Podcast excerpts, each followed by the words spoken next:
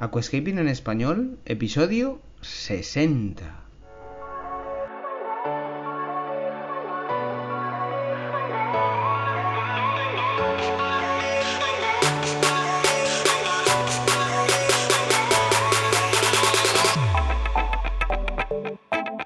Muy buenos días a todos y bienvenidos a Aquascaping en español, el podcast de Nascapers para todos aquellos apasionados al paisajismo acuático que queréis llevar vuestro acuario a un nivel superior.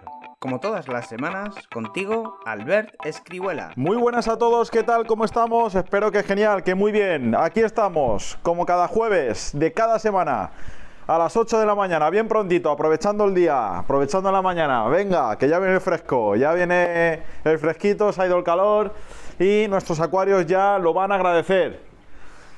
Los acuarios sufren muchísimo en verano, muchísimo cada vez sufren más porque los veranos son en España pues cada vez más calurosos y sobre todo duran muchísimo más. El verano ya no es de tres meses, el verano comienza en mayo y acaba en septiembre.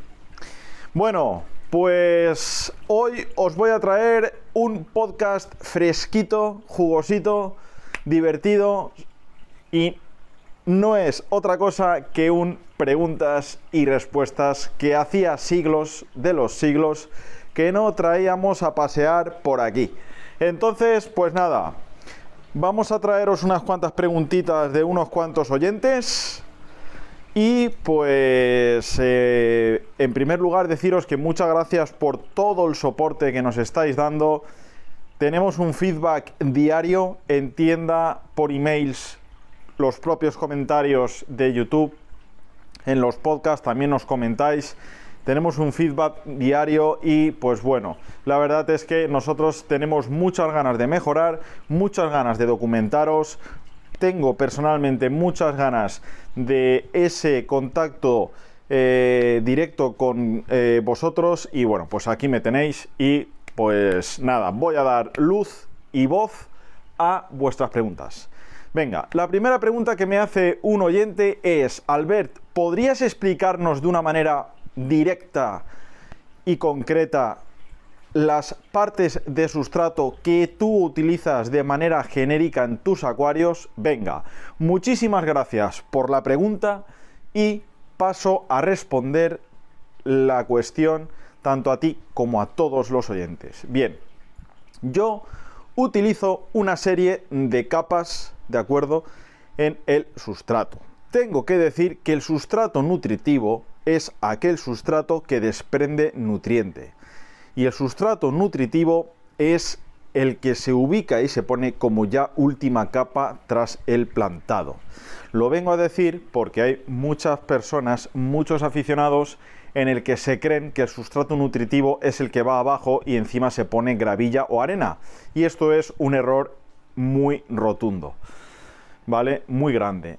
Bien, yo compongo las siguientes capas. En la primera capa, sobre el vidrio de base del acuario, establezco uno u otro de los dos que te voy a decir. O el Power Sun Advance de ADA o el Volcano Mineral de JBL. Uno u otro, ¿de acuerdo? Te quedas con uno de los dos, el que más te guste. Últimamente el volcano da unos resultados muy grandes. ¿Qué hago yo encima del volcano? Añado un botecito del volcano powder, ¿de acuerdo? Y a renglón siguiente pongo sobre esto espolvoreado encima el Clear Super Bacter 100 y Turmalin BC. ¿De acuerdo? A razón de 5 cucharadas cada 60 litros. ¿De acuerdo? Venga.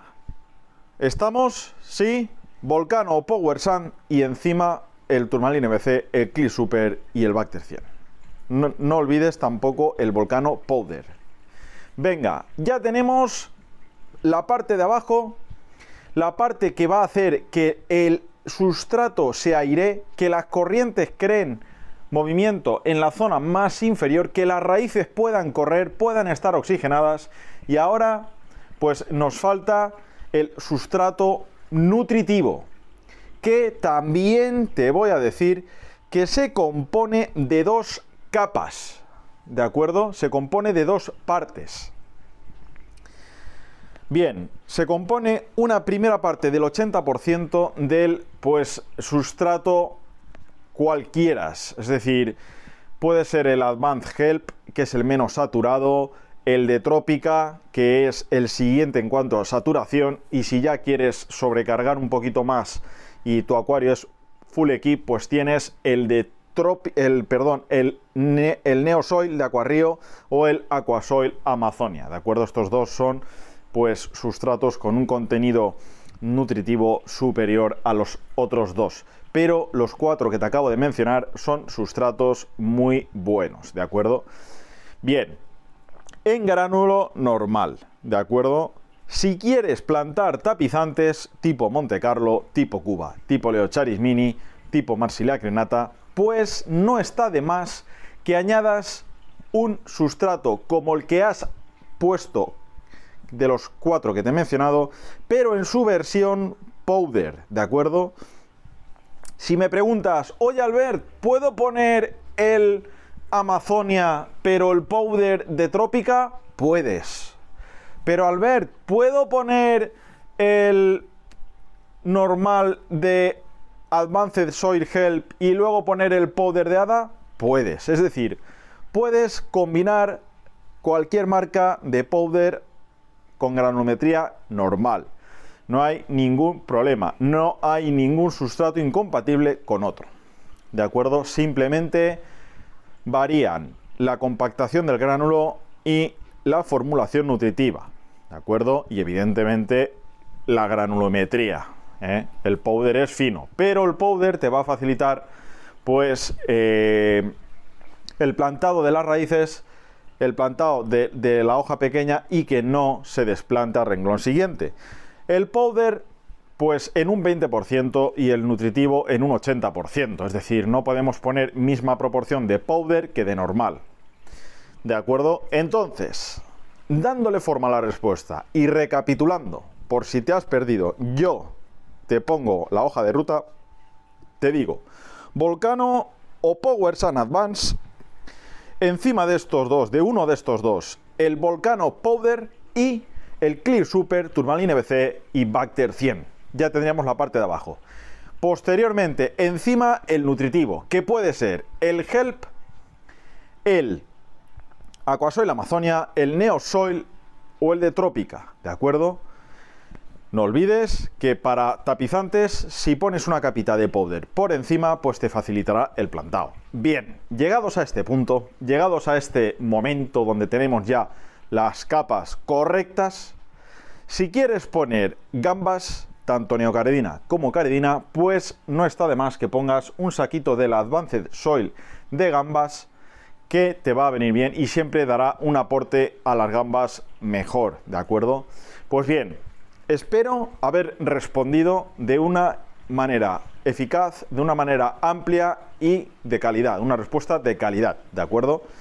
Siempre con fundamento, siempre con amplitud de argumento y pues bueno, espero que lo hayas entendido, si no lo has entendido, pues nos lo comentas, ¿de acuerdo?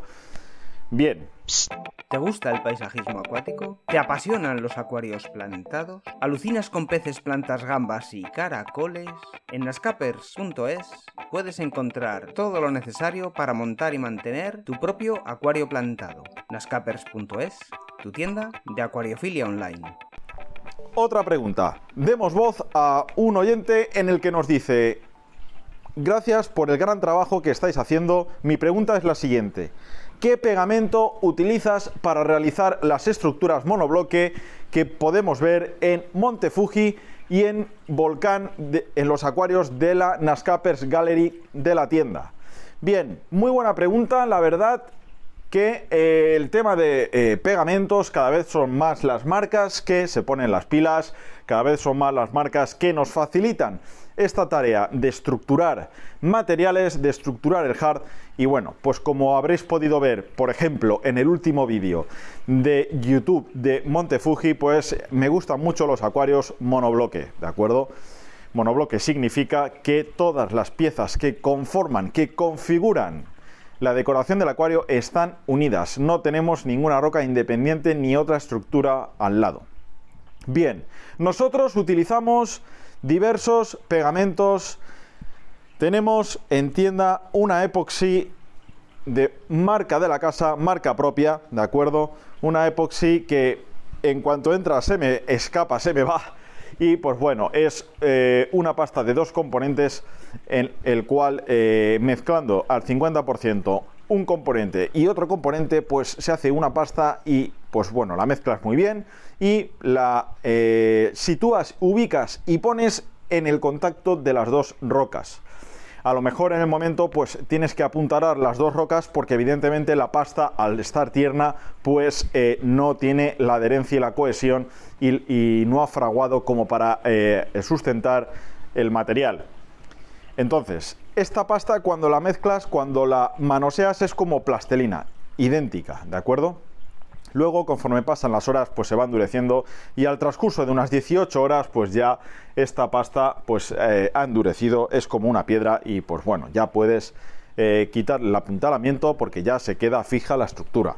Bien, para mm, maquetación, para ir más exacto eh, y para, mm, por así decírtelo, ultimar los detalles, pues utilizamos el cianocrilato mm, de viscosidad alta que cristaliza con contacto con el agua, ¿de acuerdo? Esto nos da pues para esas piedras pequeñas, esas raíces pequeñas, esta maquetación pues eh, siempre nos da este aporte extra, ¿de acuerdo? Para poder configurar, conformar ya los últimos detalles. ¿eh? Venga, pues también espero haber estado a la altura en esta pregunta que nos realizaba un compañero. Y pues bueno, vamos a dar luz y voz también a otra preguntita y es que nos preguntan, Albert, muchas gracias de corazón por el gran contenido y sobre todo la dedicación y pasión que nos muestras en todos y cada una de las tareas, vídeos, asesoramientos que realizas en la tienda.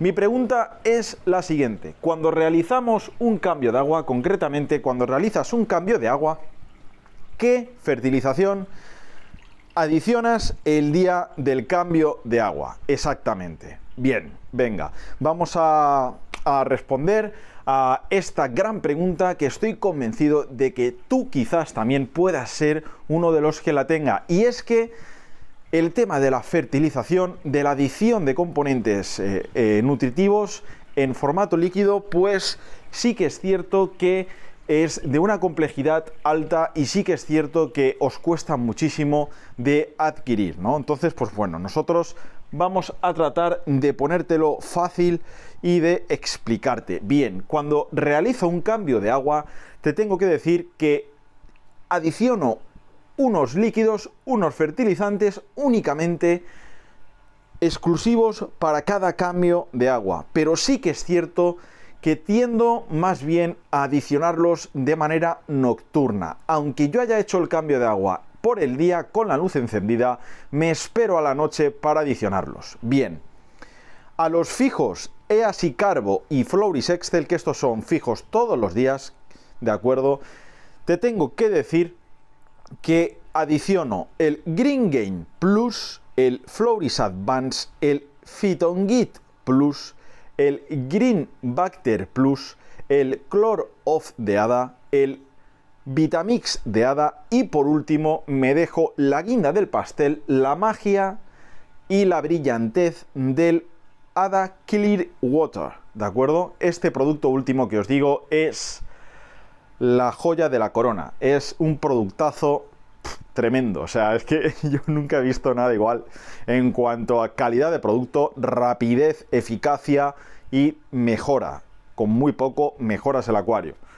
Bien, pues yo adiciono estos productos, ¿de acuerdo? Y en estos productos sí que voy a indicaciones del fabricante, ¿de acuerdo? Pero estos son los que yo adiciono y por la noche. Por la noche pues le echo su dosis, le pego su chute y pues bueno, estos son los que yo utilizo, ¿de acuerdo?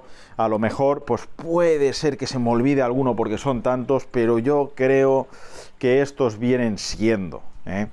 Entonces, pues bueno, te recuerdo que tienes en el canal de YouTube, en eh, la parte de eh, temas de familias, tienes una variedad de vídeos sobre eh, la rutina de abonado que te pueden valer y ahí te explico qué productos adiciono y sobre todo las cantidades de una manera pues eh, genérica, ¿de acuerdo?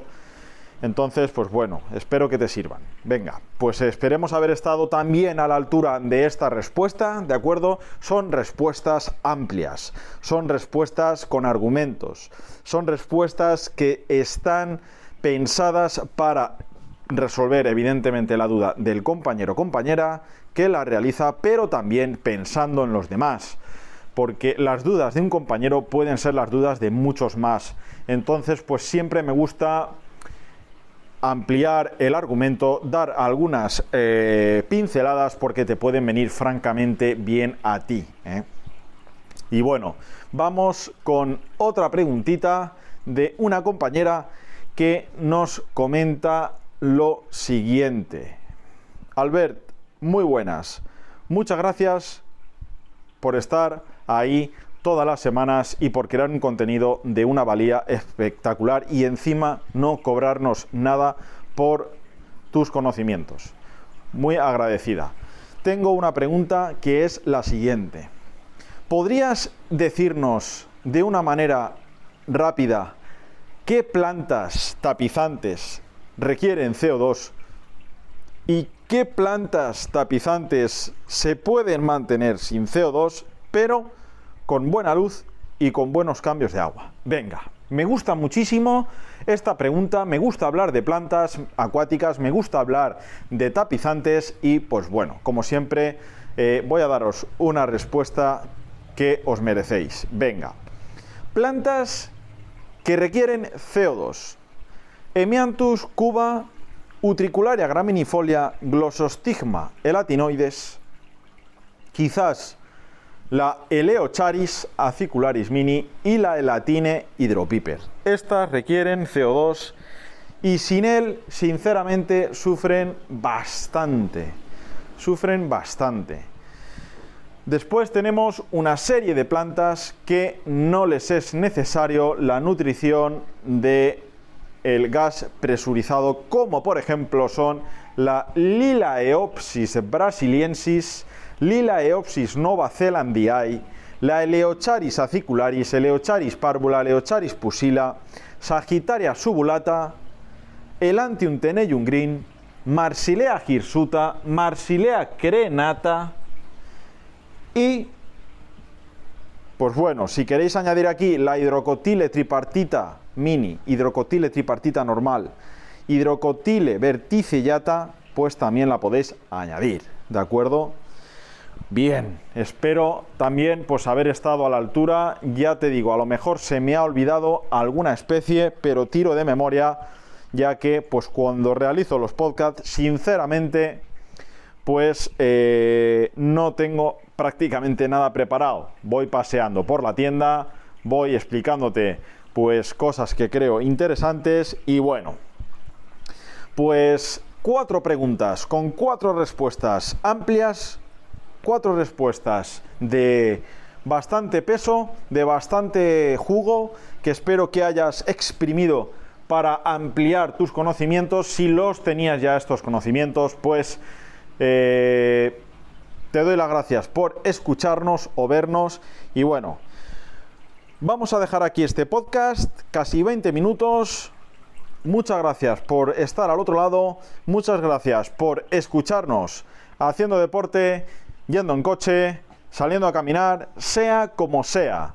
Y te digo que es excelente que aproveches el tiempo mientras estás haciendo algo, estés escuchando y aprendiendo, ya que esto pues es algo impresionante, que a la vez que estemos haciendo cosas podamos estar nutriendo nuestros saberes, nuestros conocimientos y pues bueno, aquí lo vamos a dejar. Te recuerdo que en la tienda online tenemos para los pedidos realizados este mes de octubre dos sorteos. Un sorteo de un cupón de 59,90 para pedidos superiores a 59,90 y otro cupón de 29,90 para pedidos inferiores a 59,90. ¿De acuerdo?